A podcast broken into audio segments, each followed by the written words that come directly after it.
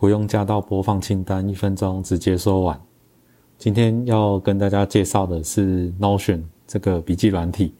呃，最近这两天它出了一个新功能，那我觉得还蛮重要的，呃，而且很好用，所以介绍给大家。呃，就是它现在多了一种，呃，可以在你的笔记上画出，呃，一个表格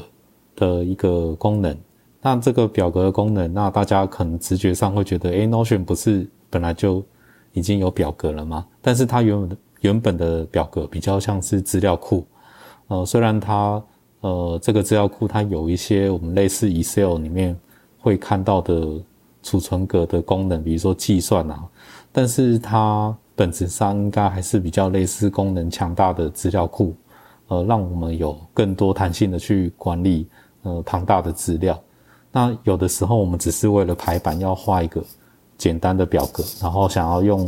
呃就是多行多列的方式来更好的来呈现这个资料，那反而 Notion 是没有这个